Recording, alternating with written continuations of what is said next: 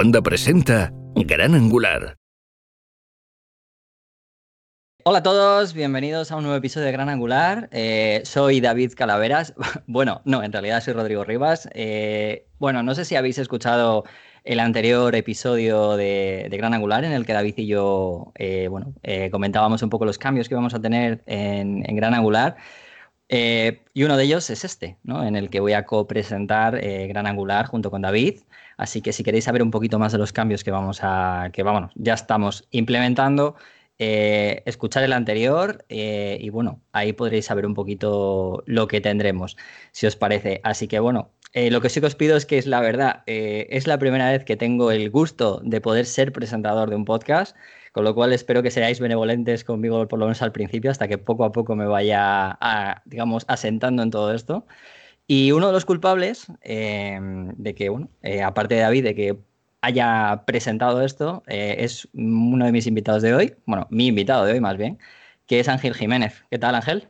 Hola, buenas, bienvenido y enhorabuena por el nuevo rol de, presentador de, Gran Angular. Vaya fichaje que habéis hecho, madre. Bueno, fantástico. A ver, o sea, te digo una cosa, eh, estoy súper contento con el nivel de fotografía que tenemos ahora en Cuenda porque estás, estás tú, está David, está los de Fotolari, o sea, al final no se puede pedir más, está fantástico. Bueno, bueno, tenemos aquí unos fichajes aquí muy interesantes, sí, sí, la verdad que sí. Eh, y bueno, pues eh, os preguntaréis que por qué me está aquí Ángel. Bueno, aparte de que porque eh, si no lo conocéis, eh, Ángel es periodista tecnológico que bueno, trabaja para El Mundo y otras publicaciones y es uno de los fundadores de, de eh, la plataforma donde tenemos Gran Angular y bueno, el director y presentador también de Binarios, un, podcast muy bueno de, de tecnología y nada, ¿no? eso es un poquito para que sepáis por si acaso no conocéis a Ángel, pero me imagino que sí, porque ya os digo. Eh, y nada, le tengo aquí porque, bueno, habéis visto el título del capítulo, ¿no? Que es hablar de las novedades de, eh, del iPhone, ¿no? De la cámara del iPhone sobre todo, porque ya sabéis que estamos en septiembre, octubre, ya empieza octubre más o menos, y ya hay mucha gente que ya ha podido probar el iPhone no solamente gente como Ángel, que, pero él lleva más tiempo, sino ya usuarios ¿no? que lo han comprado. Pero me interesaba ya en que hubiera pasado un poquito de tiempo, porque ya sabéis que en fotografía al final, eh, bueno, sí podemos hablar de números, pero también un poquito también de, al final del uso, ¿no? De, que le hemos dado ya. Entonces, creo que hace falta unos, por lo menos unos poquitos días. Y Ángel, que además, eh, yo no tengo el gusto de haberlo tenido en la mano porque estoy con otras historias también que tienen que ver con fotografía móvil, pero no tienen que ver técnicamente. Pero él sí que lo ha podido probar y no solo eso, no solo lo has podido probar Ángel, sino que, bueno, además estás más a tono, ¿no? Con respecto a todo lo que hay y todo lo que están haciendo tus compis. Entonces, pues me apetecía tenerte aquí eh, como mi primer invitado en mi primer podcast, además para que me analices, ¿no? Y digas, eh, Rodri, tienes que hacer esto otro. No, pero ahora, ahora en serio. Eh, así que te voy a, si te parece, te voy a ir preguntando algunas cosas, pero la primera cosa que sí que te quería preguntar, así de primeras para romper el hielo, es que me cuentes un poco cuáles son tus primeras impresiones, eh, tanto con el iPhone 11 como con el iPhone 11 Pro, eh, en cuanto a la cámara, ¿no? ¿Qué es lo que te ha gustado más de, de, los dos, así, así a grosso modo, ¿no? Rápidamente, fotográficamente, y, y el vídeo, claro. Eh, bueno, eh, pues fundamentalmente dos cosas. Primero, el vídeo. El vídeo es fantástico. Eh, yo no soy una persona muy de vídeo, pero es verdad que ahora con este me he puesto a hacer más cosas con él y te das cuenta de lo, avanzado que está. O sea, así como siempre decíamos que el iPhone era un teléfono que estaba en, fotografía muy avanzado al resto, en los últimos años esa distancia se ha recortado y algunos incluso pueden haberlo superado en algunos puntos, pero en vídeo, ¿no? En vídeo seguimos teniendo un teléfono que es realmente impresionante lo que hace, sobre todo ahora con la nueva cámara, ¿no? El gran angular, la estabilización que tiene es una locura. Y lo segundo yo creo que es eso, ¿no? El, tener un nuevo, el un gran angular, eh, valga redundancia con este podcast, ¿no? Pero, pero, pero tener un gran angular de repente te amplía un poco el tipo de fotografía que puedes hacer, los experimentos, con lo cual esta primera, los primeros meses yo imagino que muchos vamos a estar en la misma situación, ¿no? Como de, es una fase de luna de miel en la que estamos enamorados del gran angular y sacándolo todo en gran angular, luego nos calmaremos un poco, pero de verdad amplía bastante un poco las, las posibilidades creativas, que, que, esto no es una cosa que se haya inventado el iPhone, el gran angular en fotografía móvil ha habido mucho tiempo, ¿no? En otras marcas, pero bueno, que haya llegado al iPhone yo creo que es fantástico y en general esta cámara la ha puesto a un nivel que que, era el que necesitaba después de estos años en los que la competencia ha avanzado mucho, pues necesita dar un golpe en la mesa y yo creo que lo ha dado. Sí, porque vamos a recordar, eh, el iPhone 11, que no el 11 Pro, ¿vale? Sino el 11, eh, comparte ese, gran, ese ultra gran angular, ¿no? Con, con el Pro. Eh, eh, que es el, el, 11 tiene una cámara dual, o sea, dos cámaras, que sería el, digamos, el 13 milímetros y el, y el 26, ¿no? Más o menos, son las mismas, ¿no? Comparten con el Pro. Y el Pro aparte le añade el tele, ¿no? Bueno, el tele o el 52 la división que había antes, ¿no? que digamos que el, modelo XS o el 10S tenía una, una cámara de, tele, entre comillas, ¿no? pero bueno, lo que en telefonía se llama tele, y, y, el otro no, pues esto es igual. Lo que han añadido es un gran angular a los dos de base, pero el, tele sigue siendo exclusivo de los Pro, en este caso, de los en, en, la generación anterior era el 10S, pero bueno, esta idea, ¿no? que hay uno que tiene el tele es el digamos, el extra que tienes. Sí, eh, lo, que, lo que he estado viendo, que además el otro día cuando estuvimos, de hecho se metió David en la, conversación que hiciste es una foto de tu, de tu escritorio que tienes ahí, estás en medio, además estábamos hablando de eso, ¿no? de que estás ahí, ahí medio terminando tu, mudanza, eh, que la, el ultraangular con respecto a otras, otras marcas eh, es más extremo, ¿no? No sé si es porque, bueno, lo que el, el hecho de que sea 0,5 por 1 y luego el 2 por, ¿no? lo que genera una no sé, una forma, una, una perspectiva demasiado, eh, bueno, demasiado, tiene demasiada aberración, ¿no? Llamémoslo así, ¿no? De líneas, ¿no? Es bastante fuerte, ¿no? Con respecto a otras marcas, ¿no? Sí, un, 13 es bastante, bastante angular, son, ciento, son 120 o 170 grados de, visión, es, bastante, es, bastante, grande y, y, la verdad es que se nota que es como extremo, pero eh, es eso lo que tú dices, al final yo creo que Apple tenía, tenía el, el, angular, digamos, normal que suelen tener, es 26, entonces querían hacer esta idea de que sea la mitad por debajo y la mitad por y el doble por arriba para los, para los Pro, con lo cual se tenía que quedar en estas cifras. A lo mejor hubiera sido mejor tener, yo creo que ahora que van a tener tres cámaras, lo lógico a lo mejor hubiera sido irse a un no sé, a un 16, 32 y 60 y algo milímetros equivalente, ¿no? Para sí, más o menos sería. Para cubrir un poco más de tele, que no quede tan gran angular el bajo y que el medio quede una, una cámara un poquito más tradicional de 32, 35 milímetros, que es lo que mucha gente está acostumbrada a ver cuando ve fotografías de calle, de tal. Sí, la verdad es que, a ver, a mí me parecía curioso, pero también es verdad que, bueno, es una forma también de diferenciarse un poco de la competencia y ofrecer algo más espectacular, ¿no? Cuando realmente mm. tienes una foto mucho más extensa, sobre todo en paisaje, que al final yo creo que es una de las cosas por las que se use, ¿no? sí, básicamente. Bueno, hay de todo, ¿sabes? Al final, yo, esto lo divertido es darle herramientas a gente que normalmente no tenía acceso a una cámara buena y buenas lentes, ¿no? Al final, la gracia de la fotografía móvil, yo, creo que tú en esto estás conmigo, ¿no? Es eh, que, que, le das la herramienta a un público mucho mayor que el que hasta ahora podía acceder a la fotografía, ¿no? Eh, y entonces eh, la gente experimenta y hace cosas y vamos a ver, yo creo que también vamos a ver muchos retratos muy curiosos en, con gran angular, ¿no? Que también se ha hecho en fotografía toda la vida y, en móvil pues no se había hecho todavía. Y vamos a ver mucho interior, mucha fotografía, arquitectura muy curiosa. O sea, lo divertido de esto es eso, darle nuevas herramientas creativas a gente que hasta ahora no había tenido la experiencia de usar cámaras con lentes de gran angular o con teleobjetivos o con, grandes aperturas para el modo retrato, ¿no? Ah, eh, pues es, estas cosas son las que realmente hacen avanzar la fotografía móvil por eso, porque eh, aunque solo sea por fuerza bruta, ¿no? Pues está dando a millones de personas, a tres o cuatro tendrán un talento natural para hacer cosas diferentes de las que hasta ahora se habían hecho. No, no, eso está claro. al final sabes esto, yo. ¿Qué, te me vas a contar, no? Que llevo defendiendo esto de una forma y ahora, de hecho, me, me, siento bastante, bastante bien, ¿no? De una forma bastante bien. Reivindicado, ¿no? Sí, ¿no? En plan, después de años en los que me han llamado de todo, pues que te voy a decir. eh, con lo cual, que bueno. Pero una, una cosa es que sí también, que, me, que, he estado viendo, eh, es con respecto al diseño. O sea, sí que es verdad que esto podemos apartarlo un poco si quieres de fotografía, aunque no está tan apartado, aunque la gente lo, lo cree que, que, el diseño es horrible, que mm, demás, ¿no? Es del pro sobre todo. Pero, ¿tú qué opinas? O sea, tú que lo tienes, que has visto. Eh, yo tengo claro que, aparte de que, bueno, pueda ser. Mm, al final nos acostumbremos al diseño, tiene un porqué, obviamente, eso está claro. Hablarlo si quieres lo comentamos. Pero, eh, ¿qué, opinas con respecto al diseño? Teniendo en cuenta que venimos de un año de rumores de esta cámara y se habían hecho millones de, de mockups de cómo iba a quedar y demás, y en todos los rumores y en todos los mockups quedaba horroroso, yo esperaba algo mucho peor de lo que al final ha terminado siendo. Está bastante bien, ¿eh? no, está tan mal como, como esperaba. Em, no es eh, ideal, pero esta forma de disponer las lentes, como tú dices, obedece a algo concreto, que es que puedas hacer, digamos, un zoom continuo sin mucha distorsión entre, entre un objetivo y otro. No tienes que intentar que, que el, foco de la cámara esté siempre en el mismo sitio para que cuando pases de un zoom al otro, de una lente a otra, iba a decir, perdona, eh, eh, la distorsión, digamos, espacial sea mínima, sobre todo cuando estás sacando fotos de cosas que están un poco cerca. Entonces, no hay muchas mejores formas de ponerlo. Imagino que sí, que a lo mejor podrían hacerlo de otra forma, pero bueno, yo creo que no es no es, no es, tan grave y yo creo que le han dado un diseño muy icónico que enseguida se ha acabado el problema. Es decir, todo el drama que habíamos vivido estos últimos eh, meses, al final eh, a la semana se ha olvidado que es lo que yo suponía que iba a pasar, porque tampoco es que sea tan feo, queda muy bonito.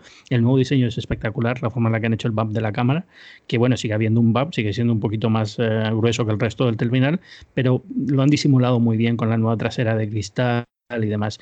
Y luego tienes la cosa de que, bueno, esto es, es, inevitable. Cuando estás viendo los teléfonos que ha sacado Huawei, cuando vas a ver el nuevo Pixel que viene de Google, todos tienen un diseño parecido o con alguna concesión incluso un poco más rara, ¿no? El de Huawei que es redondo y tal. Eh, es, es, inevitable. Yo creo que al final eh, ni siquiera lo vas a ver porque tú estás sacando la foto por el otro lado, ¿no? claro. Realmente es algo que no, no, vas a ver nunca. Uh, pero bueno, no queda tan mal. ¿Sobresale mucho? O sea, con respecto, sobre todo para el tema de, de si hay gente, por, yo soy partidario siempre de llevar carcasa, para, sobre todo mm. para la gente que sea muy heavy user a la hora de fotografiar. Eh, pero bueno, yo que tengo todavía el, el XS, eh, me, me, sobresale demasiado la cámara, ¿no? Es sí. cierto que yo uso, yo uso carcasa, con lo cual me queda bastante planito pero hay gente que no. Entonces es verdad que siempre está esta cosa de se raya, no se raya, es, lo pongo en es la igual, mesa. a ver, no se raya, es, es resistente, eh, sobresale igual. Lo que pasa es que con el nuevo diseño, al haber hecho la trasera un poquito más gruesa y que el cristal está tallado, digamos, el, el, el, el bump de la cámara está tallado en el cristal con una pequeña uh, relieve, la sensación que da visual es que sobresale bastante menos, pero sobresale igual, digamos. Y el teléfono cuando lo apoyas sin ninguna carcasa baila un poco, igual que la, que la anterior, eso, eso, sigue estando exactamente igual. Lo que pasa es que visualmente parece que es más fino y la verdad es que lo parece, es decir, cuando lo ves en, en persona no te parece que sea tan exagerado el, el salto de cámara como que había antes. Uh -huh. eh, las aperturas de las cámaras, o sea, me, me ha, el otro además lo, lo comentaba con, con, José por, por José Jacas con, con, por Twitter, mm. me parece bastante increíble la definición que han conseguido con el telefoto, o sea, el 52, porque lo han bajado a F2, eh, uh -huh. que es más luminoso, por lo que incluso la competencia, aunque tiene más zoom, es verdad que tiene 3 por, highway, con lo nuevo que ha salido incluso y demás, pero no ha, no ha conseguido bajar tanto. Y, y, me parecía sí. algo increíble, sobre todo porque yo soy también muy usuario, muy, muy heavy user del, del telefoto y, me, ha, me, ha, parecido algo genial, porque creo que es un, algo que se usa bastante más de lo que la gente cree.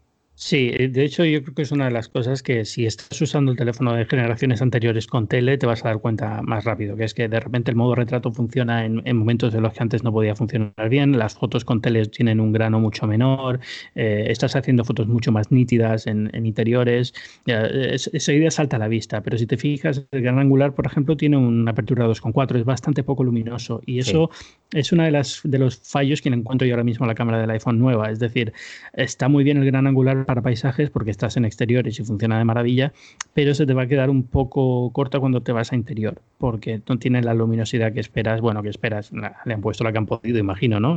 Sí. la calidad, pero también veo, veo cómo va a venir el año que viene o el siguiente, ya veremos un gran angular que va a 2 o que va a 1.8 y va a mejorar muchísimo la experiencia también. Sí, es que en ese caso, mientras, eh, mientras Apple fue de los precursores en, en, poner ese telefoto, es verdad que ha sido los últimos en incorporar este gran angular, con lo cual, sí. este ultra angular, con lo cual, claro, lo comparas, por ejemplo, con lo que presentó luego una semana después, bueno, no sé si fue una semana después, bueno, o de unos días después, Highway con el Mate 30 Pro, y claro, te das cuenta que, bueno, ahí llevan ya dos generaciones con ello, y es verdad que al final, oye, Tampoco sabemos lo que nos tienen guardados, porque además me acuerdo que estabas hablando tú en binarios otro día con, con José Jacas de, de eso, de, de, cuántas cosas se guardan, porque es muy difícil, yo creo que de un año para otro hacer tantas cosas. Pero mm. yo creo que sí que es verdad que, que el, el, les, les, ha costado un poco, al, bueno, no es porque les haya costado, sino porque es una cosa que no habían incorporado, entonces tienen quizás menos práctica. Y también esto fotográficamente, eh, claro, cuanto más más ultraangulares, o sea, en este caso, pues eh, creo que el highway son 16 milímetros, me parece, y estos son 13.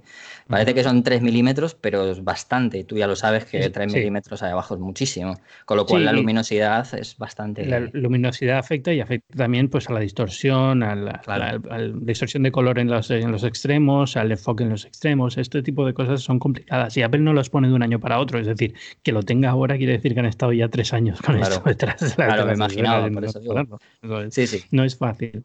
Y, el equipo de Apple se lo toma muy en serio y tienen que ver cómo lo cómo, deciden ponerlo y cómo lo cómo venden la historia, ¿no? ¿Por qué de repente esto es interesante y por qué hasta ahora no lo tenían? Entonces todo eso entra dentro de la ecuación de cuándo ponen algo y cuándo no ponen algo. A mí Huawei hace una cosa que me gusta mucho y es que los teles tienen son, muy teles, es decir, no sé cuánto tiene ahora mismo el, el Mate 30, ¿es un 3X o es un... Eh, sí, lo han, han, dejado en 3X, mientras el, eh, mientras el P30 Pro tiene 5X, que es, me pareció, es una de las cosas que yo cuando estuve en la presentación de, de, ahí del P30 me quedé como diciendo, bueno, la verdad es que se han pasado. Se han pasado. Se han, pasado porque no hay término medio, o sea, aunque es verdad que te deja te deja ir, o sea, pasar por toda, toda esa, todos esos milímetros entre medias, pero eh, me parece demasiado excesivo. Yo ya lo he comentado. ¿no? Porque estás, digamos, hasta que llegas a ese, a ese nivel de 3X, el zoom eso es digital y entonces estás perdiendo calidad con cada paso que das, ¿no?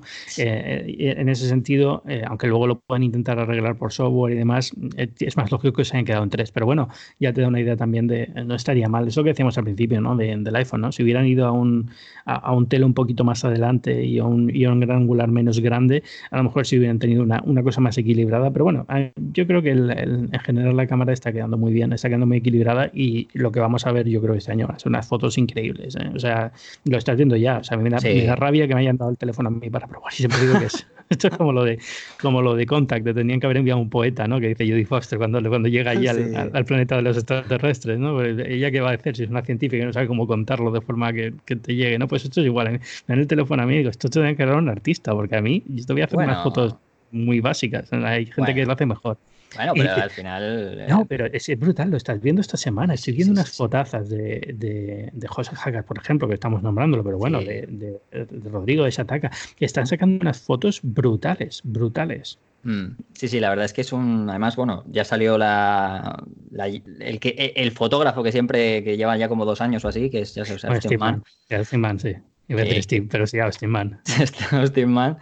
Y bueno, la verdad es que ya solo he hecho de, ver un poco, bueno, eso, que se lo des a una persona que, bueno, tenga, no, sin desmerecer, porque aquí, no, no, yo no me pero, porque es verdad, o sea, al final, No, sino que al final, fotográficamente, o sea, obviamente a la gente de tecnología os lo tienen que dejar porque es un producto tecnológico que tiene mil cosas y al mm. final eh, no deja de ser un producto que aunque tenga una cámara y es verdad que le estemos dando mucho bombo, eh, oye, al final es un producto que es para la, gente de, de a pie, entonces tenéis el hecho de que mucha gente sepa simplemente los datos, y para qué lo quieren al día a día. Eh, los artistas o fotógrafos que estamos en peligro de extinción, de hecho, además, o sea que cada vez somos menos, eh, sí que alguno lo tiene y eso el hecho de que se lo dejen a Austin Mann es súper necesario. pero, oye, os lo tienen que dejar a vosotros igualmente, porque el teléfono no se basa solo en una cámara, se basa en mil cosas. se, basa cada vez más y de hecho lo estás viendo, por ejemplo, en, publicaciones como TechCrunch, que ya, digamos, lo analizan siempre desde el punto de vista fotográfico y a lo mejor hay alguna mención, algo más, como en este caso que tiene más batería o que el procesador es más mm. potente, pero en general lo están analizando siempre desde un punto de vista muy fotográfico con razón, ¿eh? O sea, al final eh, yo creo que es completamente lógico porque incluso Apple lo, vende así, digamos, ¿no? Eh, sí, bueno, la, keynote de hecho fue bastante fotográfica por lo que, lo que estuve viendo, o sea, prácticamente 100% fotográfica, o sea que... Sí, sí, y el equipo de fotografía, digamos que es el, el, que, no voy a decir el que decide cómo va a ser el próximo iPhone, pero las, el input que ellos tienen y el, cuando ellos dan una, queremos que haga esto, se le presta mucho más atención que lo que dice el de batería o el que dice el de procesador o el que dice cualquier mm. otro tipo. Es decir, al final es un teléfono que la cámara, digamos, que es la señal principal. Y el mejor argumento de venta hoy en día para un teléfono también, es no solamente Apple, cualquiera, ¿no? Al final es eh, lo que estamos usando el teléfono sobre todo es para eh, crear, sacar fotografías y demás, porque la parte de comunicación ya está resuelta y lo, lo hacen bien. Eso no hay ninguna mm. diferencia entre ellos. Bueno, eh, ya pasando un poquito a la parte más, eh, porque aparte del cambio de las cámaras también es, una cosa que me ha gustado. Es verdad que yo, yo tengo, porque todos los que tengamos, digamos, el iPhone eh, tenemos el iOS 13, pero, pero es verdad que la nueva interfaz de cámara para los nuevos es bastante chula, ¿eh? La verdad que tiene bastantes cosas. He visto, bueno, no sé, a ver qué me puedes decir, porque yo no la tengo, yo no la tengo como tú, claro, obviamente. Eh, pero me, gusta el, cómo han implementado ahora el, tema del, zoom, ¿no? Del, de cómo puedes pasar por todos los, por todo, bueno, todas las, todas las lentes, incluso por intermedias, ¿no? Sí, y esto es parte, del, parte de, la, de, la historia de cómo Apple hace las cosas, ¿no? Es decir, no solamente es que hayan puesto esta lente, sino cómo la integran dentro de la experiencia de usar la cámara. Y la nueva aplicación de fotografía lo que hace es, eh, te pone una transparencia detrás de la parte que antes era negra, o tu teléfono es negra, digamos, ¿no? En la pantalla, eh, esa parte de interfaz que es completamente negra, ahora puedes ver lo que lleva la cámara de un zoom menor que el que tienes puesto seleccionado. Si tienes la 2X, ves lo que ve la cámara del 1X y si tienes la 1X, lo que ve la del 0,5X, el gran angular. Entonces, em, esto está bien porque te permite hacer una idea de, bueno, estoy sacando esta foto, pero si hago zoom hacia atrás, si, si reduzco el nivel de zoom a un 0,5, voy a sacar toda esta escena, que a lo mejor es más bonita y queda mejor. Eh, pero también es un poco distrae, distrae, un poco y al final yo creo que Austin Mann lo decía y hmm. no andaba desencaminado. Si esto se pudiera quitar con una opción de software estaría muy bien. No sé si lo van a añadir a una iOS posterior, pero bueno, por ahora no se puede y hay veces en los que resulta un poco extraño y te quita como gracia, ¿no? De repente estás viendo una escena y ya no sabes qué estás enfocando, aunque tienes, tardas un segundo en darte cuenta de lo que está sacando la foto es lo que está en el centro y lo de los lados, ¿no? pero bueno, está bien implementado y es curioso y sobre todo te permite esa, esa idea, ¿no? De descubrir la gente que no está acostumbrada a fotografía tradicional, eh, hay, otra forma de encuadrar esta escena que es esta. Y ahora hablamos si quieres de esto porque luego el iPhone aparte también encuadra las fotos por sí solo, que es una cosa muy curiosa. Eso, eso es lo que, una de las cosas que te iba a comentar, ¿no? Del reencuadre, ¿no? Que tiene, que, te permite, te permite reencuadrarla, ¿no? Hacer una foto con el. Sí, no está seleccionado por defecto. Entonces, eh, cualquiera que compre un nuevo iPhone tiene que seleccionarlo personalmente en, la, en las eh, opciones de ajustes de cámara.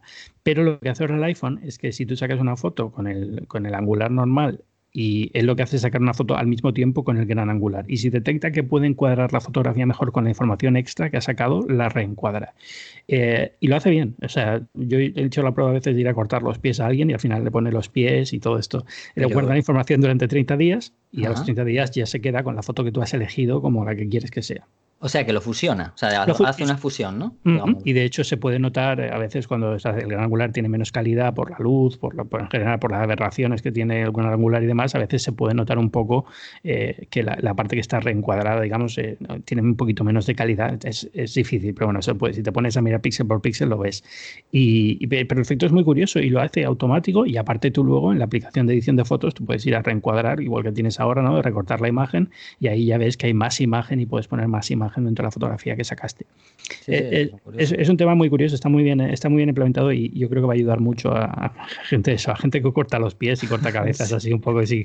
¿Sabes cuando lo veo muy bien? Cuando le das el teléfono a alguien a que te saque una foto y nunca sabes quién, quién se la has dado y siempre te saca mal, pues esto a lo mejor te ayuda un poco a, a solucionarlo. Sí. Vi, una cosa que también me parece curiosa porque creo que han, cambiado también la manera de hacer ráfaga, o sea, y de cambiar de vídeo. O sea, no sé si lo has visto, ¿no? De la ráfaga. Sí, sí, sí, sí, porque ahora digamos que cuando tú dejas pulsado el botón, que antes era ráfaga, lo que hace ahora es empezar a grabar vídeo. Eh, y entonces puedes o, bloquearlo deslizando a la derecha para que siga grabando vídeo, o si vas a la izquierda, él detecta que lo que querías hacer era una ráfaga y empieza a hacer una ráfaga de fotos. Ah. Es un poco más extraño, pero yo creo que se benefician porque mucha gente quiere sacar una foto y luego se, da, y no, y mucha gente quiere sacar una foto pero luego se da cuenta que lo que quiere sacar es un vídeo. Entonces, y esto me ha pasado a mí, y entonces cambiar de modo es un follón y ya pierdes la escena que está grabando.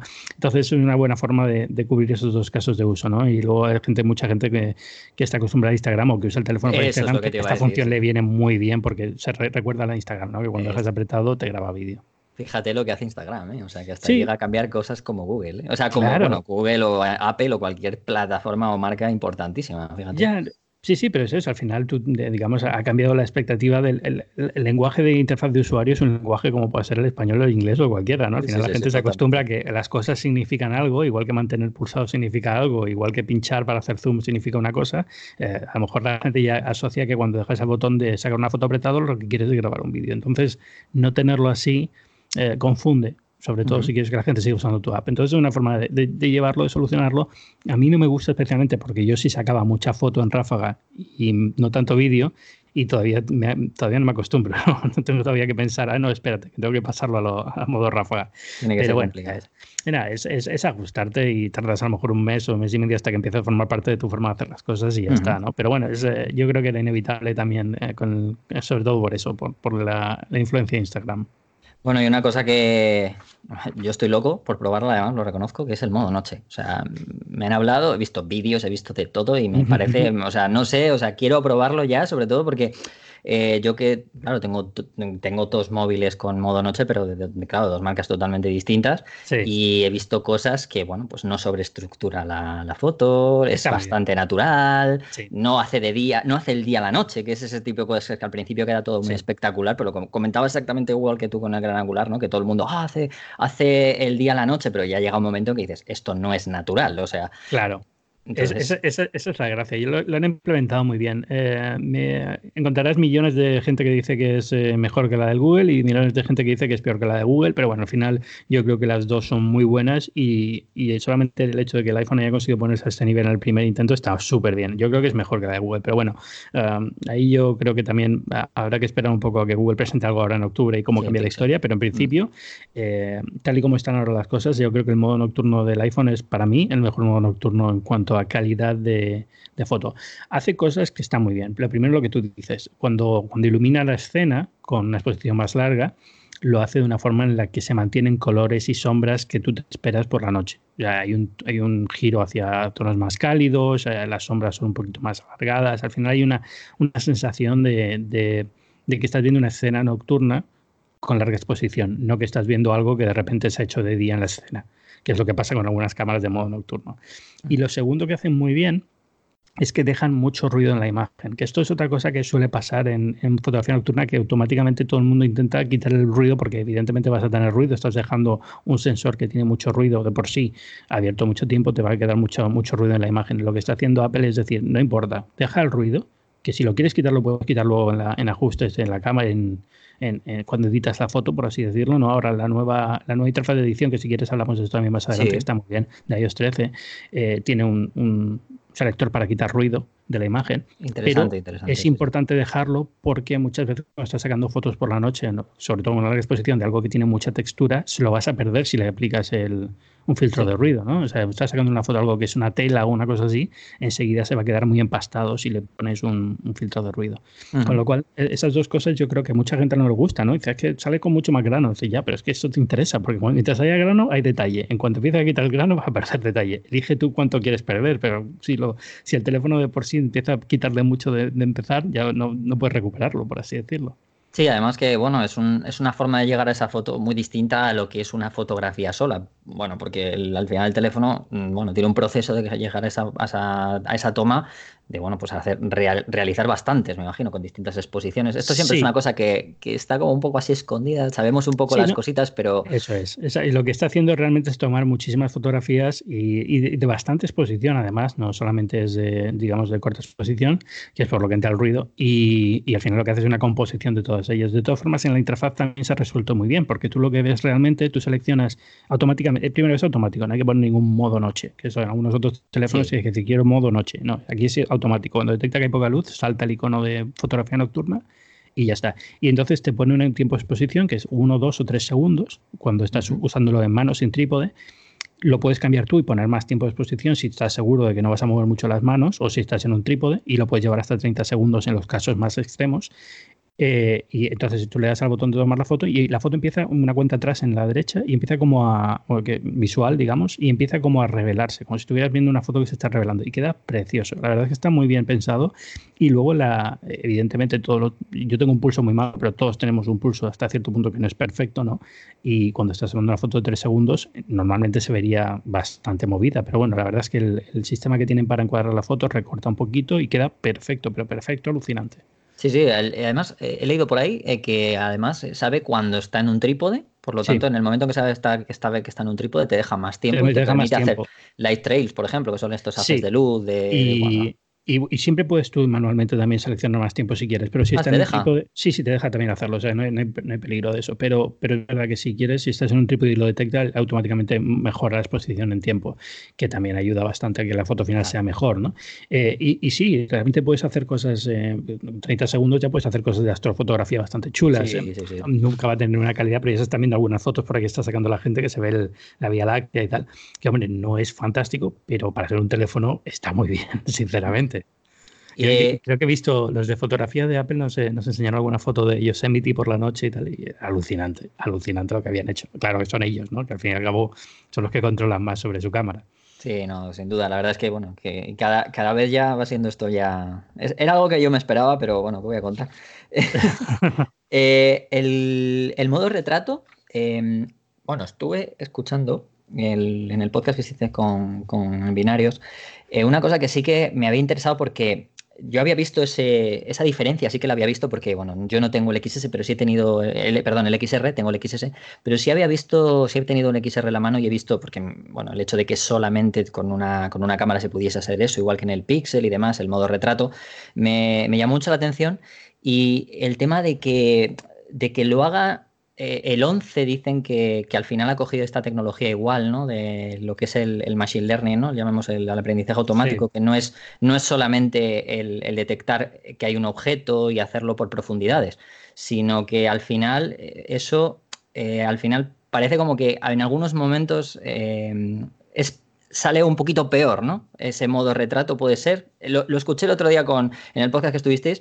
Yo, lo, yo es cierto que ese, ese cambio lo intenté en la generación anterior porque me resultaba bastante interesante y sí que me di cuenta que en algunas situaciones eh, el XR lo hacía especialmente bien y no me cogía ese trocito de una, de una gafa o cosas así raras, pero no sé si en este a lo mejor ese fallo, ese, ese no no sé, sobre todo en el 11, me imagino. Sí, También. sí en el 11. O sea, la, cuestión es como, como ahora hay una segunda cámara en el 11, ahora ya puede hacerlo por eh, diferencia de perspectiva, ¿no? que es como lo hacía antes el, el 10R y el 10. Eh, que simplemente lo que hacía era eso, como tienes las dos cámaras, puedes saber cuando eh, ves el objeto dices, bueno, la diferencia de perspectiva me hace entender que esto está en un primer plano y esto en un segundo. A esto ahora lo puede hacer el 11 porque ahora tiene el gran angular. Y, y antes lo que hacía el 11 era diferente. Antes lo que hacía el 11 era si detectaba una cara, intentaba aplicar en base a esa cara, pues decir, bueno, pues este es el primer plano, el resto tiene que ser un segundo plano, las caras de las personas suelen ser así, tienen el pelo así, con lo cual esto tiene que estar destacado como que está por delante del, segundo plano. Con, este, con esto, ¿qué pasa? Ese, ese modo de aprendizaje en máquina a veces a veces hacía las cosas mejor que la, que la diferencia de perspectiva, porque la diferencia de perspectiva con cámaras de tan poca resolución a veces no te da perfectamente pues, la patilla de la gafa, estas cosas a veces fallan. Mientras que el Machine Learning a veces esas cosas las hacía mejor. Digo a veces y recálculo de a veces porque realmente es una lotería. Con Machine Learning al final es una lotería porque son tantos inputs y tantas cosas que tiene en cuenta el algoritmo a la hora de decidir que, a veces funciona muy bien y a veces no tiene por qué funcionar bien. Es una lotería a veces. eso, es, eso es. Entonces, con esto que ganas, pues un poquito más de consistencia, a pesar de que alguna foto digas, bueno, me, hubiera quedado mejor con el 10R, pues a lo mejor, pero bueno, ahora puedes hacer fotos a mascotas, ahora puedes hacer fotos de modo retrato a objetos, que también eh, no se podía antes. Entonces, yo creo que la ganancia es, al final, yo creo que merece la pena. Sí, además que esto, bueno, esto ocurre ahora, pero esto es una continua evolución, o sea, que es que esto ya no, hay, no hay nada para atrás, esto todo es para adelante. O sea, Básicamente es eso, pero al final eh, yo, yo, entiendo que todo el mundo quiere fotos, retratos perfectas, pero mm, incluso cuando a veces ves las comparaciones, de, bueno, es que este teléfono hace una foto retrato de, bueno, ¿en qué condiciones? Eh, justo esa, vuelve a sacarla, a ver si te sale igual, porque probablemente no. Eh, me ha pasado haciendo pruebas con este, es decir, iba con el Pixel y con el y con el 11 por la calle, sacando fotos para hacer fotorretrato de objetos. Y bueno, pues segunda foto, el Pixel lo hacía bien, lo hacía mal, y el iPhone lo hacía bien, lo hacía mal. La misma foto tomada dos segundos más tarde. ¿Por qué? Porque tenía justo el encuadre diferente, porque la luz había entrado de una forma diferente, lo que sea. Entonces es muy difícil exigir, como exigimos a, una cámara tradicional, eh, ¿qué boquete va a hacer cuando tienes eh, la apertura en esta? Pues mira, queda siempre así. Aquí no, aquí evidentemente cada, cada foto va a ser un poco una lotería. Sí. Eh, otro, otra cosa es el. Bueno, que es que esto tuvimos además, no se me va a olvidar, un dañito tremendo eh, con el, HDR. Eh. El HDR del anterior, esto, madre mía, porque al final, claro, todo lo que estábamos hablando de que las fotos del iPhone serán, siempre han sido, en cuanto bueno, ha procesado mm, de las más de los mejores, claro, el, HDR lo destrozaba. No que lo destrozaba, pero era como, bueno, esto no, no, aquí qué pasa, ¿no? O sea, necesito después siempre me tocaba a mí bueno, yo siempre edito las fotos, además, porque siempre las edito, pero al final requería un sí o sí de una edición y además a veces hasta zonal, porque ya sabemos, ¿no? Que era como demasiado excesivo el rango dinámico que llegaba, ¿no? y ahora creo que lo ha mejorado un poco. Lo ha, mejorado, lo ha mejorado bastante, diría yo. Sigue teniendo alguna cosa que tienes que. Si tú tienes una opinión muy marcada sobre cómo quieres que sea la fotografía, a veces vas a chocar con lo que decide el sistema, ¿no? Eh, yo creo que esto, mm, la única forma de no hacerlo es irse a imágenes muy neutrales que a lo mejor eh, la gente, la mayoría del público percibiría como peores comparadas con la competencia, porque todos sabemos cómo funciona esto, ¿no? Somos humanos y nos gustan las cosas saturadas con muchos colores y muy vivas. Eh, entonces, yo creo que es, es, es difícil difícil encontrar el equilibrio y sobre todo eh, en el caso de Apple porque se lo toma muy en serio, la idea de es vamos a, vamos a ir a 80 millones de personas de las cuales la mayoría no sabe de fotografía eh, o no, no, nunca ha tenido una experiencia de fotografía tradicional, con lo cual, eh, ¿cómo haces esto de la forma más destilada posible para que ellos crean que la foto que están sacando sea, sea buena y consideren que es una buena foto? ¿no? Entonces siempre hay un, un input ahí de subjetividad que es difícil de sacar. El nuevo, el nuevo HDR es mucho mejor, mm, por muchas razones. La primera es que el rango dinámico es eh, mucho más elevado, con lo cual no te quema cosas que antes te quemaba. Eh, y aunque sigues poniendo las sombras bastante, ya no es lo de antes, que es que era, en algunos casos era excesiva la exposición de la sombra, ¿no? Ya, se, ya empieza a ser un, se ha rebajado un poco a un nivel bastante normal y la verdad es que es fantástico. Es decir, una foto de un atardecer y tal, las, las hace clavadas y preciosas bueno, es que, a ver. De, todas formas, te digo, tú vas a seguir editando igual que edito yo, porque hay momentos en los que tú dices, no, esto no es exactamente lo que quería. Entonces, eh, yo lo único que he hecho en falta aquí en el caso de Apple es que el, botón para desactivar el HDR sea más fácil de acceder, porque sigues teniendo que ir a ajustes del teléfono o cámara y quitarlo. Mientras que si estuviera en la interfaz de la cámara, pues mira, mm, ahora mismo no me gusta cómo estás haciendo el HDR, quítalo y me encargo yo de luego hacerlo como vea. Sí, bueno, yo es que, a ver, yo es verdad que yo no uso mucho la interfaz eh, nativa, pero no porque no sea buena, o sea, es verdad que siempre me ha parecido para, para, mí, obviamente, claro, para el resto de los mortales eh, es una de las mejores, eh, digamos, aplicaciones que hay, porque es súper sencillo, va lo que va, está muy bien estructurada, eso, eso no hay pegas. Siento que a mí me, me chirría porque, bueno, yo soy una persona que, como entiendo, sé muy bien que lo del brillo de la pantalla, la gente lo tiene al máximo siempre, se piensa que la foto sale así, eh, obviamente, pues cuando entiendes de foto, a mí me da igual, o sea, gasta mucha batería, yo lo bajo y siempre me guío por un, un histograma, que a mí, bueno, por eso uso más de terceros, pero es verdad que, claro, a ver, cuando tengo que hacer fotos muy rápidas, que ahora ya es más fácil lanchar una, una, app de terceros, pero aún así sigo siendo muy... Me viene siempre a la cabeza que cuando tengo que hacer algo rápido siempre me da por poner la, aplicación nativa, porque como que la veo, la veo muy rápida, o sea, para alguna foto rápida de calle o alguna cosa así. Y sí que, la, sí que me ha pasado eso, ¿no? De lo del HDR siempre que este último año era como, uff, claro, yo veía mi, mi, mi, foto en la otra y era como que tengo es mucho más aparatosa visualmente, pero es verdad que tengo todas las opciones en el interfaz sin tener que entrar. Mm. Entonces, e, era una de esas cosas que es verdad que para el resto de los mortales no lo van a notar y que a lo mejor, bueno, pues editan y demás, pero yo sí lo noto porque, bueno, al final la luz eh, es, para mí es muy importante porque yo mido mucho la luz y eso sí que lo notaba, ¿no? Era como, bueno, me estás exponiendo toda la foto de una manera así, ala, venga, todo. Y me costaba mucho más luego, aunque parezca que no, me costaba mucho más editar la foto de, la, app nativa. O sea, era sí, y luego hay, un problema, había un problema que cuando tú intentabas cambiar la exposición, eh, el HDR luchaba contra ti. Y era, era, una, era, una, lucha que perdía siempre, porque al fin y al cabo es el HDR del teléfono. Entonces tú bajabas la exposición de la sombra, bajabas la exposición, bajabas la exposición, y aún así el cielo quedaba muy quemado. Lo levanta, sí, sí. Es, como, no, déjalo, déjame, te estoy diciendo que quiero hacerlo de otra forma, ¿no? Pero, pero yo creo que ahora esta vez lo han arreglado bastante y de hecho. Eh, este, Antonio Sabán de Sataka hmm. eh, ha puesto por ahí un vídeo en Twitter que está muy bien sobre la exposición y cómo, cómo varía la exposición con el, con el nuevo HDR cuando tú decides bajarla y tal. Y no tiene nada que ver, es noche y día comparado con el anterior. Yo creo que han hecho, recibieron bastante crítica por parte de, gente que le gusta la fotografía, yo creo, con el anterior, y es lo que les ha llevado un poco a cambiar el, el sistema de HDR de este. No tanto por el usuario normal, que yo creo que estaba contento, pero por la gente que le gusta la fotografía que está diciendo, oye, hay veces que, que tu teléfono intenta ser más listo que yo y no. Sí.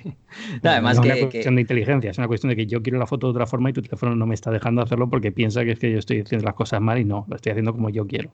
Sí, además que es que como siempre se ha tenido que Apple pues lo procesa casi como para que la foto salga, ¿no? Entonces era como un mm. poco... Eh, y claro, ya, ya lo enlazo con lo que me has contado antes de, bueno, aunque está en iOS, ¿no? Pero en 13, pero también el, el, nuevo sistema de, bueno, la nueva parte, ¿no? De edición, que es bastante... Me ha gustado mucho, a mí me gusta bastante porque sí que es verdad que hay cosas que yo notaba no eran muy intuitivas ¿no? en, la, en el anterior. E, era, mm. Siempre ha sido bastante más completa de lo que la gente ha creído, ¿eh? O sea, sobre sí, todo las últimas. Sí, tenías que entrar en muchos menús y muchos menús y no siempre bueno. yo creo que lo han resuelto muy bien. Y la nueva app de edición, para mí, que yo usaba antes mucho Polar, eh, me soluciona el 80% de las fotos sin, ningún, sin necesidad de irme a otro, a otro o más, el 90% de las fotos sin necesidad de irme a otra aplicación. Eh, porque ya incluye, por ejemplo, algo que para mí es muy básico, que es corrección de perspectiva. Ah, que parece una tontería, pero cuando estás sacando fotos en, zonas urbanas y tal, al final eh, mejora muchísimo una fotografía si puedes corregir la perspectiva vertical y horizontal. Y entonces, eh, esas cosas ya las incluye, viñeteado, incluye corrección de ruido, cosas que, eran necesarias y que no tenía antes y, que tenías que hacer con una app de terceros y ahora ya las tienes en la, en la aplicación normal. Sí, sí. A, mí la verdad es que yo también uso mucho lo, de, lo, del, cambio, lo del cambio de perspectiva, tanto enderezar líneas y más.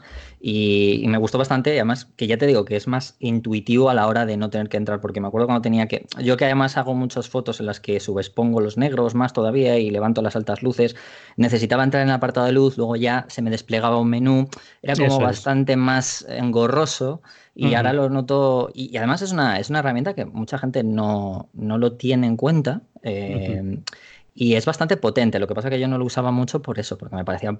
Aparte que luego también depende, ¿no? Si te haces una, luego una aplicación más como Snapseed o lo que sea, cada uno luego tiene sus cosas, sus preferencias. Sí. Pero, pero es verdad que es bastante potente. O sea, y más ahora que, es más intuitiva, ¿no? Por eso sí, sí, yo creo que ha quedado muy bien la parte de edición y de hecho, eh, aunque estamos hablando mucho de fotografía aquí, eh, eh, la edición también vale para vídeo, lo cual es sorprendente. O sea, hacer correcciones de color en un vídeo a la velocidad que está haciéndolas el teléfono es una locura, si lo piensas, sobre todo vídeos de 4K y son que que lo piensas hace un par de años y necesitabas un ordenador muy potente para hacerlas. No es tiempo real, porque es verdad que tarda, tiene que procesar, pero bueno, es, rápido y es sorprendente. Sí, no, iba, iba a acabar con el vídeo porque en realidad yo ya estoy bastante interesado ya cada vez más en el vídeo, grabo más vídeo. Eh, y me ha parecido, bueno, lo que he visto, porque es verdad que, pero me, no, lo he tenido en la mano, pero me parece espectacular el, vídeo que he estado viendo en gente que ha subido cosas en YouTube eh, y sobre todo me parece increíble la estabilización que tiene a mano alzada. O sea, mm, ahí he flipado, literalmente en colores. O sea, Vas a flipar más cuando lo ves en 4K, en una pantalla grande, porque es que no te lo crees, parece que es un sound dolly ¿no? de cámara para, para grabar. Eh, sí, no, primero hay que partir de la base. Primero, un gran angular es muy fácil estabilizarlo comparado con otro lente, ¿no? Entonces, ya partes con eso, cualquier estabilización de software que haces es mucho más sencilla ahí y es lo que consigue, lo que, consigue que los, los gran angular, los vídeos que están grabando la gente en gran angular, parezca que son súper suaves. Eh, pero la, estabilización en angular y en tele también ha mejorado muchísimo y de hecho en tele es alucinante, pues vas andando por la calle con el teléfono y te puede quedar, si no eres muy torpe, te queda un vídeo muy, muy, muy suave. Y, bueno, es eh, casi, iba a decir que es lo mejor, eh, grabar 4K 60, ¿no? que también está muy bien.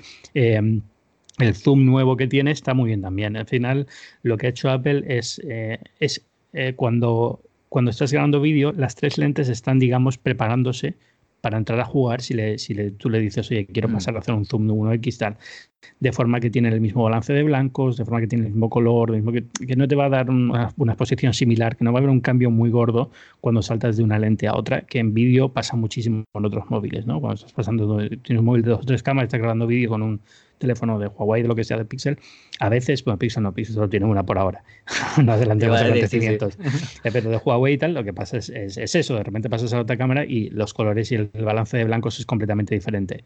Mm. Eh, en el iPhone se soluciona, no perfecto, o sea, esto no deja de ser un poco eh, una ciencia complicada y, y, todavía a veces notas saltos, ¿no? Pero pero lo han hecho muy suave y con unas transiciones que permiten hacer, si no te fijas mucho y no le das mucha importancia y son cosas que está grabando, digamos, a cierta distancia, eh, parece que es que es un zoom continuo desde los 16 hasta los, desde los 13, perdona, hasta los, hasta los 50 y lo que sea, ¿no? Eh, que no es verdad, que cuando estás realmente, cuando estás grabando algo está más cerca, si notas los saltos en perspectiva, porque la física es la física, estás cambiando de lente y tienen... Eh, hay una opción que te permite bloquear las lentes, eh, de forma que si estás grabando vídeo más o menos profesional y no quieres que haya un salto, pues lo puedes decidir. Y si estás grabando en 4K 60 tampoco te permite cambiar de lente, tienes que usar una lente únicamente. El resto de los modos sí te permite hacer este zoom híbrido, digamos, desde, desde el gran angular hasta el, hasta, hasta el tele. Sí, es que mucha gente no, a ver, se queda sorprendida con lo del iPhone. Yo no he grabado mucho vídeo hasta hace poquito, pero ya sabía de la potencia, porque además es uno de esos, es uno de esos móviles que gracias a las aplicaciones de terceros siempre lo he dicho. O sea, a mí me encanta el tener siempre el iPhone siempre va a ser uno de los teléfonos que tenga conmigo de momento porque el, Apple, o sea, lo que tiene el, Apple Store, eh, el App Store es que mm, de momento no hay eh, posibilidad de superarlo. O sea, me parece algo espectacular que para mí, eh, aunque consigan sacar un teléfono siempre al año siguiente continuista, siempre va a haber una tienda de aplicaciones que es que lo exprima tanto que no lo consiga exprimir un, Android. Exacto. En aplicaciones de fotografía, eh, la calidad y consistencia de las aplicaciones de fotografía para iPhone es muy, muy buena. Eh, y en Android es siempre una lotería, no sabes cómo va a ser. Por eso, eh, cuando la gente dice, bueno, es que los Android no tienen buenas cámaras, tienen buenas cámaras, muchos tienen cámaras excelentes, pero el sacar una foto no es solo tener una buena cámara técnicamente, es desde que tú ves la imagen hasta que tienes una foto ya hecha, eh, todo el proceso es parte de sacar una foto. Entonces es eh, cómo se abre de rápido la cámara, cómo de rápido es el autoenfoque, qué opciones tengo de edición luego. Todo eso al final acaba balanceando mucho las cosas en favor de Apple, en mi opinión. Eh, evidentemente hay opiniones para todos los gustos y Pixel, por ejemplo, lo ha hecho muy bien últimamente, ¿no? Pero, pero entiendo que, que muchas veces la frustración viene, pero no, es que he visto fotos de una de Huawei y una de Samsung y una de iPhone y me parece que la de Huawei y la de Samsung son mejores. Bueno, has visto una foto, pero no sabes cómo se ha sacado, cuál es la intención, ah, si realmente se sacó en el momento que se quiso sacar, fue 0,5 segundos después y fastidió algo. Entonces, al final es, difícil contar esa historia y por eso eh, muchas veces cuando decimos, bueno, esto es que esta cámara mejor, quedamos como de fanboys porque estamos apoyando un, teléfono y no otro, cuando, mm, porque he visto una foto que queda mejor de tu teléfono. Bueno, no es eso. Mm. Eh, hay muchas cosas que están en juego. Sí, es un proceso. Y esa, que tú, dices, es una, es decir, que tener tantas herramientas que son muy buenas para edición, aunque se ha solucionado mucho, yo creo ahora también en Android, ¿no? Sobre todo con la llegada de Lightroom y tal, mm. pero, pero es, eh, añade mucho, mucho, digamos, mucho a favor del iPhone, ¿no? Tener ese, ecosistema. Yo es que sigo, yo es que, a ver, yo tengo teléfonos Android, me encanta también porque reconozco que para algunas cosas, bueno, pues al final es esto, siempre es una, eh, hay un momento en el que uno tiene un avance mejor, luego llega el otro, eh, con lo cual yo tampoco es que sea pro de todo, pero veo los pros de cada uno, ¿no? Porque al final, y por eso sigo teniendo, sigo teniendo siempre un iPhone, aparte porque, bueno, pues al ser profe de esto, pues claro, esto no es como una cámara. Mm, me viene un alumno con un iPhone o me viene un alumno con Android, tengo que, no, no, no soy en plan tan talibán de a los de iPhone no o a los de Android no, ¿sabes? No puedo hacerlo. Pero, pero el, el, hecho de que aunque tenga a lo mejor peor calidad en algún momento pueda parecerlo, el proceso general, sobre todo para una persona, una persona que se dedique a esto, el, el, hecho de que yo, por ejemplo, no tenga un histograma en Android, eso es una de las cosas que, salvo en algunas aplicaciones, mm. pero que les falta un montón, tiene un histograma, pero eh, son muy lentas o, les faltan más opciones. Sin embargo, en, la, en, el App Store, eh, la mayoría de las aplicaciones como Halide o Procamera son aplicaciones que cuestan 7 euros, pero es que te viene todo. Tienes histograma, tienes todo eh, lo que al final una persona fotográficamente puede tener. Entonces, es un teléfono que a lo mejor puede parecer que es muy básico, cuando tú ves la app, por eso decía la app de disparo, puede parecer relativamente sencilla o básica, pero que incluso no solo en foto, en vídeo, bueno, se llegó en el Keynote, en la Keynote se vio una de las aplicaciones que llevan muchos años, yo ahora me la compré además hace mucho tiempo, la de Pro. Es una locura porque el bitrate que tiene, que tiene el iPhone, o sea, y que soporta y las opciones que tiene, muy poca gente lo, sabe porque no ha grabado vídeo de manera profesional. Bueno, a ver, lo han grabado algunos, pero no muy no todo el mundo, ¿no? La gente de la, de mm. la calle no lo sabe pero realmente es una máquina muy importante porque no lo hemos hablado, pero tú lo sabes muy bien que el procesador es algo súper importante aunque no se hable tanto, ¿no? Eso, eso es, y, los coprocesadores que tiene Apple especialmente diseñados para cámara. Entonces, y, y, todas las APIs que ha creado para que las aplicaciones de terceros puedan acceder a la información de la cámara, información que toda esta parte es más complicada de resolver para Android porque al fin y al cabo no hay un, eh, Google no controla, digamos, qué hardware ponen los, los fabricantes. Entonces siempre va a haber ahí un, punto de fricción. En los Pixel lo pueden hacer muy bien, por así decirlo, pero el resto, bueno, pues no sabes qué cámara van a poner, qué información va a dar, mientras que Apple lo tiene mucho más controlado. Esa parte buena, digamos, de, tener jardín vallado, como se suele decir. Sí, un poquito así. Eh, pero, pero bueno, eh, al final es eso. En vídeo, por eso decíamos al principio, ¿no? En vídeo, el iPhone, eh, aunque así como en fotografía la distancia se ha recortado mucho, en vídeo yo creo que sigue siendo uno de los teléfonos, si no el mejor, de los mejores, yo diría que el mejor. Eh, en cuanto a las posibilidades que tiene, a nivel esto profesional. Luego me podéis decir, bueno, es que ¿quién graba vídeo a nivel profesional? Bueno, es que ah, a lo mejor algún cineasta lo hace en plan curiosidad, ¿no? Pero no se trata de eso, se trata de que cualquier persona, llegado el momento, tenga una herramienta que no le limite cuando tiene una idea creativa y, que no piense que no puede hacerlo porque justo el hardware que tiene es muy limitado. Bueno, pero lo que trata un poco hacer el iPhone. Te iba a decir lo de que en el momento un cineasta no graba más que un cineasta, pero eso eh, va a cambiar. A ver, esto no, es un estudio, ¿no? Porque al final el lenguaje audiovisual está en continuo cambio. Entonces, ahora está todo el mundo con la foto, pero a ver, claro, no, está claro que cuál es el futuro. O sea, yo soy fotógrafo, por eso una de las cosas por las que también hace ya años empecé con el vídeo es porque el futuro está ahí. O sea, eso eh, sería de tonto no, no verlo. O sea. Y el vídeo móvil va a ser importante y cada vez va a haber, o sea, eh, mucha gente piensa que estos cambios vienen muy lentos, pero no vienen muy lentos. Lo que pasa es que son generacionales. Si tú eres una generación que se acostumbró a usar una herramienta, pues sigues usándola pero la generación que viene detrás, que no usa toda su vida en teléfono, es decir, eh, la gente que está grabando ahora con el iPhone los primeros cortos, muy chapuceros y amateur que sean, es la gente que va a grabar con un iPhone en cinco años, claro. con un nivel profesional, por así decirlo. ¿no? Entonces, eh, por eso es importante que tengan todas estas, estas opciones, aunque te parezca que son demasiadas, aunque te parezca que lo de Filmic Pro es una tontería, que quién va a ponerse a grabar con un iPhone, bueno, que, que se puede hacer es súper importante por eso, porque hay una generación que está creciendo que está acostumbrada a esta herramienta y no a otra. Mm. Y, simplemente por eso ya, eh, por eso también es un poco el operativo de Pro en el iPhone, que al final tú puedes decir, bueno, es que Pro, eh, qué tontería, no profesional, que tiene el teléfono un profesional, pero bueno, al final es eso. Bueno, y bueno, vamos a ir terminando, aunque bueno, nos dejamos mil cosas, pero esto al final es un año, o sea que podemos te voy a decir una cosa que no hemos hablado que yo creo que es importante destacar, que es la cámara frontal que ha mejorado. Eso es verdad, llevas razón, es verdad, la cámara frontal, llevas toda la razón. Lo tenía por aquí apuntado además. Eh, yo me hago, me hago, pocos selfies, ¿sabes? O sea, al final, me hago muchos directos en Instagram, pero no, no estoy pendiente de, la calidad, si te digo la verdad. No, pero ves, por ejemplo, aquí era un sitio donde, Apple, donde Apple ha cojeado mucho tradicionalmente. Tenía una cámara de 7 megapíxeles que no ha cambiado en generaciones y que era bastante limitada. Entonces, ahora que he metido una de 12 con mayor angular con opción de grabar en vídeo en slow motion y tal, pues eh, ha quedado una cámara frontal que es bastante más decente a la hora de, hacer el trabajo que tiene que hacer, que es bastante, que parece que no, pero es que hay mucha gente que, le gusta usar la cámara frontal por miles de cosas. Es que ahora, por ejemplo, ahora tiene 4K, soporte 4K 60, con lo cual, eh, para gente que hace periodismo, que muchas veces tiene que grabarse en escenas y tal, que no quiere usar las cámaras traseras sino la frontal, pues viene mm. muy, muy bien. Sí, sí, además es, verdad. Y el bueno, el modo retrato que te permite ya, ¿no? También, incluso, etcétera, etcétera. Bueno, ya lo permitía antes, pero ahora seguro que lo he mejorado. Bueno, el modo retrato ahora tiene el, nueva, la nueva, el nuevo filtro este de Kila y Mono. No sé si lo has visto. no, el, de estudio con fondo blanco que queda súper chulo. Ah, Esa foto que tengo yo en Twitter ahora. Ah, es verdad, es verdad. Sí, sí, que tienes ahí con, con clave altas y ese tipo de cosas. Tenían clave baja y ahora es clave alta también. Ah, muy bien, muy bien. Pues nada, eh, aunque esto ya te digo, eh, nos dejamos mil cosas porque además esto es al final es evolución, pero bueno, es un año, con lo cual se puede hablar de ello incluso cuando vaya saliendo más cosas de la competencia, que en cuanto al vídeo yo creo que sí que presentó Highway hace poquito, o sea, cuando el Mate 30, pero que va bastante enfocado al vídeo. A ver cuando... Sí, tiene muy buen vídeo.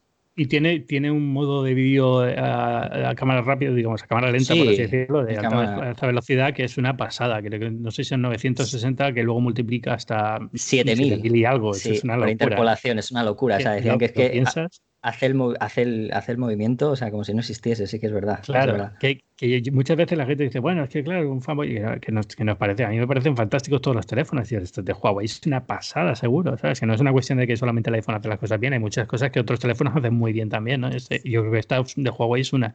Eh, Pixel cuando llegue lo veremos también, que sí. hacen cosas también muy buenas. A mí Pixel me gusta mucho porque parecía siempre ser como el más tapado, ¿no? Por el hecho de que siempre ha costado que lleguen los móviles a Europa, ahora ya empieza a ser un poquito más fácil, pero siempre hago más tapado, pero la verdad es que es un móvil que al final eh, con una cámara hacía maravillas. O sea, sí, sí, por eso que veremos qué hace ahora este año, pero la mejorarán bastante y yo creo que va a ser, va a ser sorprendente el salto que dé. Vamos, tengo la esperanza muy alta, ¿no? El hype muy subido por el, por el, por el nuevo Pixel, por eso, porque ya el año pasado sorprendió con una sola cámara, ahora si le ponen otra probablemente y, y mejoran la app de la cámara y tal, pues probablemente lleguen a un sitio bastante interesante. Vale, pues ahora para acabar, eh, eh, esta pregunta no es nada, nada novedosa, porque te la habrán hecho mil veces, pero es que te la tengo que hacer para que la gente que, los oyentes vamos, porque es lo último que van a preguntar siempre. Si tienes una generación anterior, o sea, como es mi caso, aunque yo ya sé lo que voy a hacer, lo tengo ahí pensado, pero si tuvieses una generación, tanto un XR, o sea, un 10R o un, o un 10S, ¿Crees que merece la pena el cambio? ¿Es mucha pasta? Una generación es siempre demasiado. O sea, al final, en tu caso, por ejemplo, sí, porque es tu herramienta profesional, te dedicas a esto y al fin y al cabo no deja de ser eh, lo que tú dices, tienes que saber qué posibilidades hay, qué hacen para tus alumnos y demás, con lo cual, mira, es un gasto de trabajo como cualquier otro y ya está. He dicho que iba a eh, permanecer en secreto, no lo he dicho. Bueno, pero eh, no, yo no lo sabía, pero supongo que lo vas a hacer porque yo en tu caso es lo que haría. Es decir, si yo, si, y lo hago yo, yo cambio todos los años de teléfono, pero es mi herramienta de trabajo y al fin y al cabo no deja de ser algo eh, en ese sentido, también contamos con una ventaja y es que puedes desgrabarlo a nivel como, como herramienta de trabajo, que no todo el mundo puede. ¿no? Eh, entonces, es, es, una fórmula también por la cual es más fácil, digamos, cambiar. Eh, pero pero en el caso de cualquier persona que tenga, no merece la pena. Si por alguna razón, la que sea, dices, es que verdad, me encanta la cámara, la necesito, noto que mi cámara a veces me falla en algo que sé que este no me va a fallar porque, no sé, me gusta grabar en gran angular o me gusta la estabilización que tiene y el, y el otro no y puedes vender de segunda mano tu teléfono por muy buen precio, que la, parte buena es que los teléfonos de Apple suelen conservar muy bien su valor en segunda mano, eh, pues mira, pues te lo tomas así como un capricho y es un capricho que tienes, igual que hay gente que tiene un capricho de irse a cenar todos los días, o todos los días no, pero una vez al mes a un restaurante buenísimo, ¿no? Eh, pues eh, al final es, es, lo que te puedes permitir para alguien que viene de un teléfono mucho más antiguo, un 6, una cosa así, es un salto fantástico. El 11, ¿eh? ni siquiera tienes que ir al Pro. El 11 es una maravilla. Y de hecho, este año han quedado muy bien de precio tanto el 11 como el, como el 11 Pro, eh, quitando que se quedan un poco cortos de espacio de, almacenamiento, el básico son 64 gigas, ah, se quedan bastante bien. Exacto, al final ahí ratean bastante los de Apple. El, el, 11, el siguiente salto, que son 128, que queda bastante bien de precio también. O sea que al final hay, opciones muy buenas y yo creo que cualquiera que venga de un teléfono de un iPhone 6 o anterior, el salto es una locura en, capacidad de foto, en capacidad de proceso, en todo. Pues nada, eh, Ángel, muchísimas gracias por haber venido a. Te iba a decir gran angular, pero es que es tu casa, o sea, tu casa. Bueno, sí, el, nuevo el nuevo soy yo. O sea, bueno, no soy nuevo, pero el presentador es nuevo, soy yo, uno de los dos que ha sido un placer. Muchísimas gracias por, bueno, pues por iluminarnos un poquito con esto, porque al final, bueno, pues eh, aunque yo sé de estas cosas, pero cuando no lo tengo, pues qué voy a hacer. Además, eh, siempre está muy bien eh, tener a gente que se dedique a, otras partes, no solamente porque al final yo me puedo secar fotográficamente y puede estar muy bien, pero oye, cosas, hay cosas que no veo. con lo cual, pues te agradezco muchísimo que hayas estado aquí con nosotros. Espero haber pasado el examen. O sea, no, al contrario, si yo siempre que vengo aquí tengo un síndrome del impostor increíble, porque es que como esto es un, podcast de fotografía y yo siempre considero que soy fotógrafo por casualidad, de milagro y casi de, falso. O sea, al final cuando, cuando, cuando vendo una foto es como que nadie se entere que la he vendido yo. Pues, me da vergüenza. Todos somos también un poco impostores en todo, o sea, no te preocupes por eso. Así que nada, pues nada, eh, gracias por, todo. Bueno, gente, eh, lo dicho, en el próximo episodio pues tendréis a, David seguramente, salvo sorpresa, que bueno, también es verdad que a veces aquí hay sorpresas que vamos a contar. esperemos que, os, haya, os haya gustado el, el, episodio y bueno, nos veremos en un mes o así aproximadamente. Recordad que nos podéis dejar eh, comentarios en las plataformas donde, donde lo escuchéis, independientemente de todo. Lo importante es que lo escuchéis, eso es lo primero. Y, poco más que deciros. Eh, muchas gracias, Ángel. Un placer. A ti. Hasta luego. Chao.